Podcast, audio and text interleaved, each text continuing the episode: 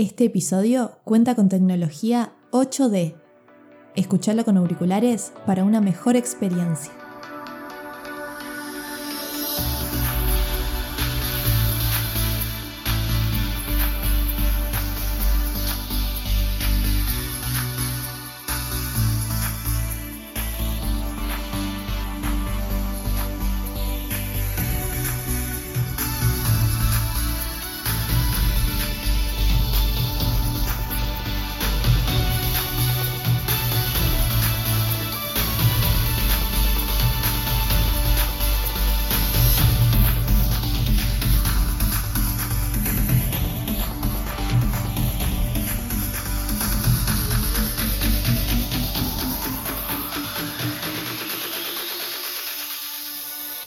Benvenuti al tercer episodio de esta serie, Keep Calm y Actúa.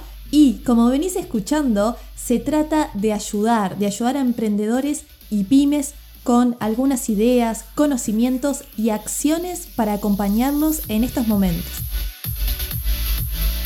En el episodio pasado hablamos con nuestra invitada Carmen Rizzo sobre las finanzas, sobre la importancia de Primero, tener un registro de nuestros ingresos y egresos actualizados. Luego dijimos de, una vez tenemos esa información, empezar a ver cómo reducir los costos, reducir aquellos costos que menos necesito. Y también de tratar de proyectar las ventas de forma realista para inicialmente cubrir mis costos y luego ir creciendo. Y de esto vamos a hablar hoy, de las ventas y del marketing estratégico. Porque sin dudas el objetivo de todo negocio, por más chico o grande que sea, es obtener ganancias. Y para conseguirlo tenemos que conocer las estrategias de ventas que podemos usar para no solo lograr ingresos, sino sostener nuestro negocio en el tiempo. Ahora, estamos en otro contexto fuera de lo normal. No solo porque las personas no salen de sus casas y por ende gastan menos, sino porque los consumidores están permanentemente bombardeados con información. Hoy, más que nunca, están consumiendo información, están en las redes sociales, están mirando la tele y están recibiendo todo el tiempo promociones y ofertas de todo tipo.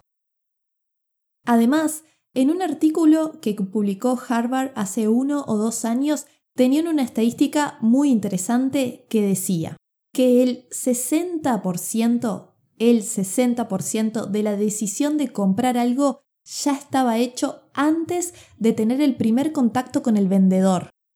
Y esto es porque los clientes están súper informados. Nos podemos volver expertos en casi cualquier tema buscando en Internet y con un par de clics o toques en nuestro celular.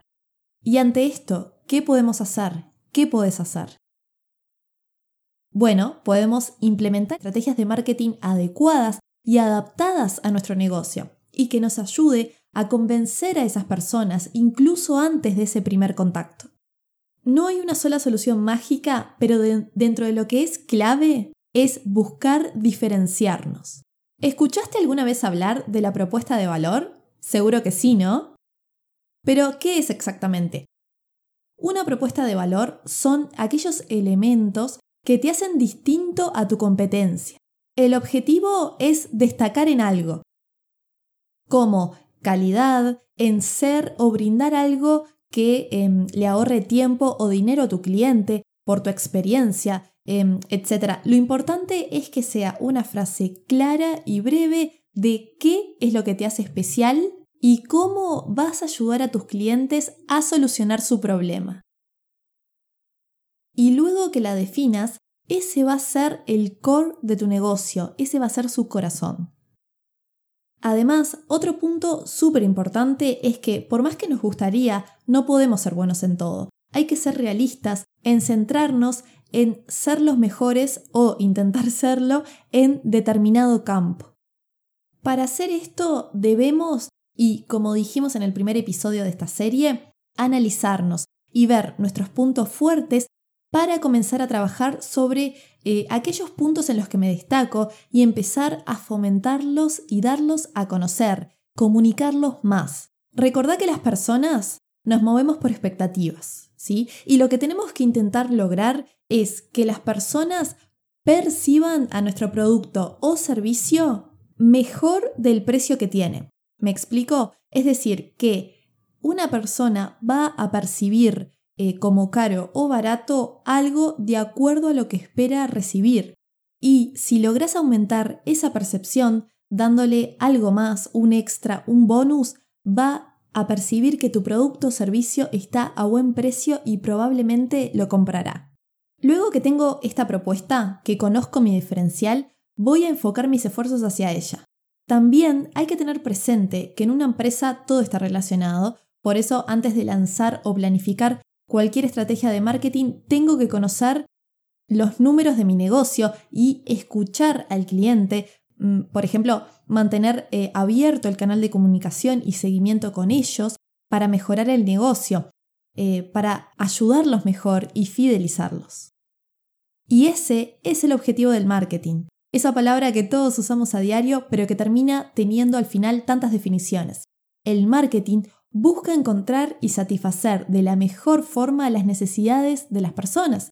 Es como acercamos y adaptamos nuestro producto o servicio al cliente. Y para conocer más sobre estrategias de marketing y ventas, nos pusimos en contacto con Daniel Llosa. Él es consultor en marketing especializado en tecnología e innovación, docente y emprendedor en espacio AIC y Duracein Uruguay.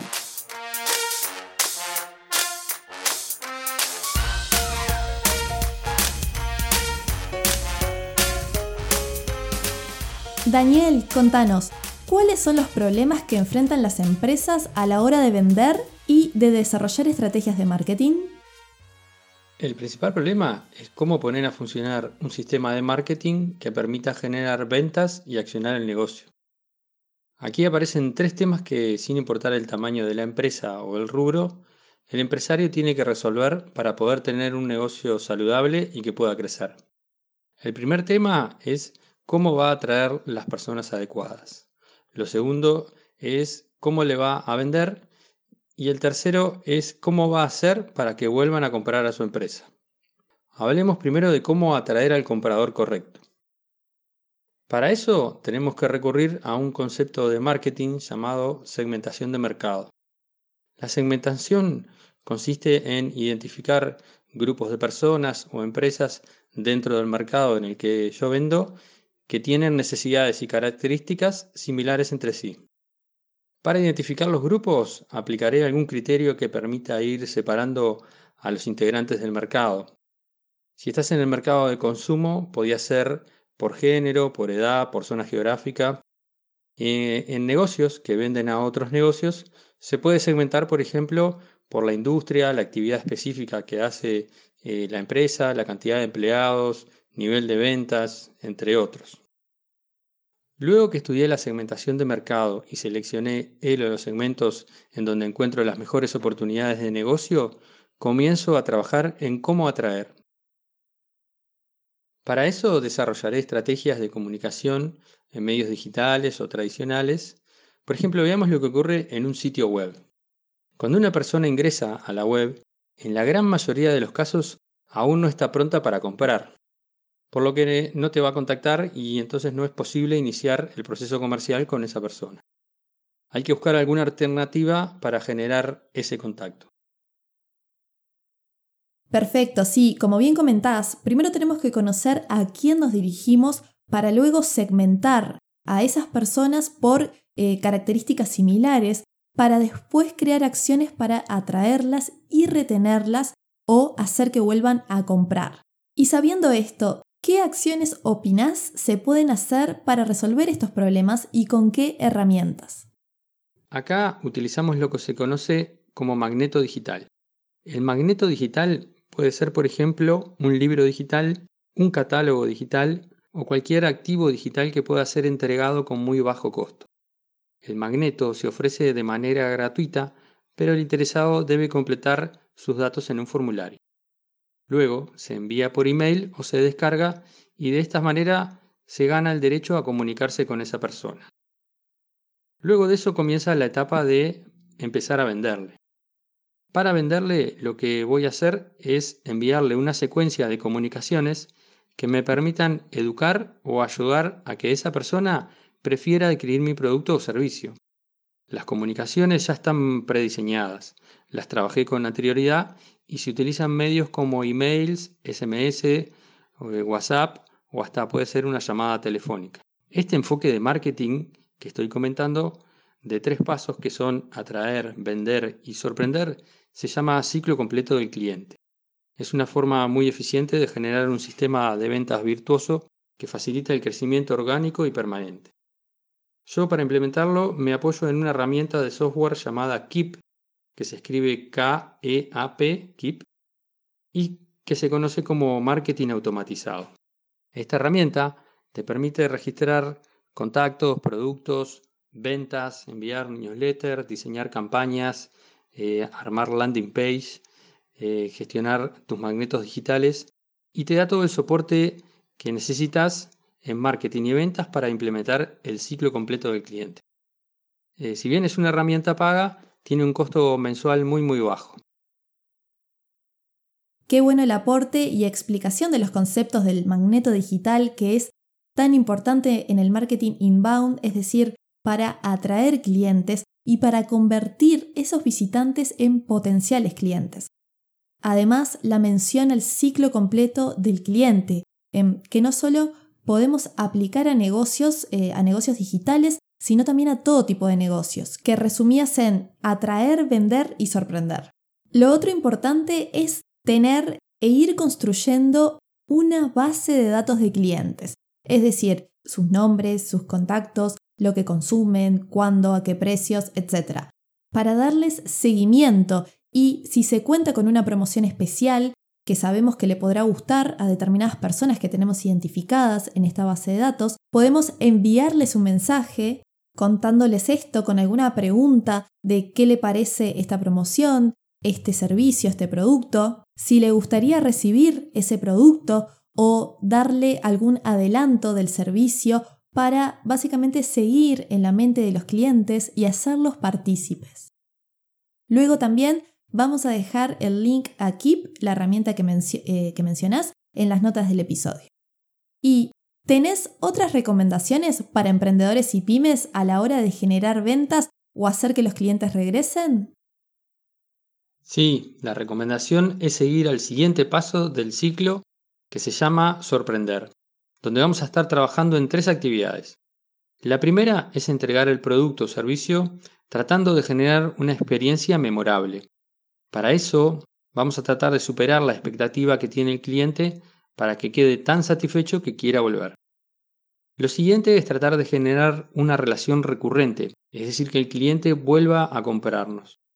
Eso se diseña al trabajar sobre el modelo de negocios que vamos a utilizar.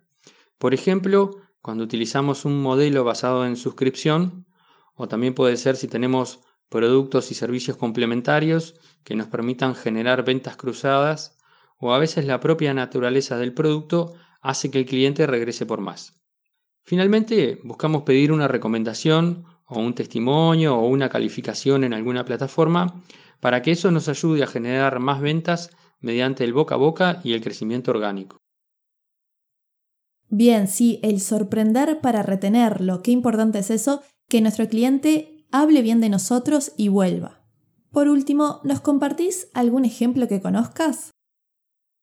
Todos los emprendimientos que yo llevo adelante y en algunas empresas con las que trabajo utilizan el ciclo completo del cliente para ordenar las actividades de comercialización y la automatización como una forma de ampliar las capacidades del equipo de trabajo. Por ejemplo, en Duracein Uruguay, donde comercializamos un material novedoso para hacer muebles y mesadas de cocina y baño, lo utilizamos tal cual lo comenté. Tenemos libros digitales y mensajes automatizados según el perfil del cliente. También el mismo concepto lo aplicamos en actividades que no son digitales, por ejemplo cuando participamos en alguna feria o alguna exposición. Otro emprendimiento en donde lo aplico es en la empresa llamada Espacio AIC, donde comercializamos software de diseño para arquitectos e ingenieros.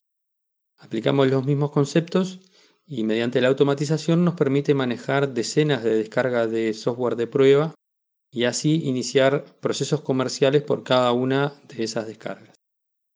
Bueno, Daniel, muchas gracias por los ejemplos, las buenas prácticas y los conceptos que nos compartiste y gracias por participar en el episodio. Después de esto y del contexto en el que estamos hoy, hoy más que nunca es buena decisión vender online para tener una alternativa al negocio y también para expandirlo. Cuando esto termine vas a tener otro canal de venta. Además, esto también es la tendencia. La verdad es que, hablando con, otras personas y emprendedores, esta nueva realidad entró sin preguntar y ya se va a instalar. Así que hay que entender sobre vender en línea usando las plataformas y canales que hay, hay que entender el marketing online, por también si te vuelve a pasar algo similar, para planificarlo, investigar en Internet, formarte y adaptarte a la situación. Y de esto vamos a hablar en el próximo episodio.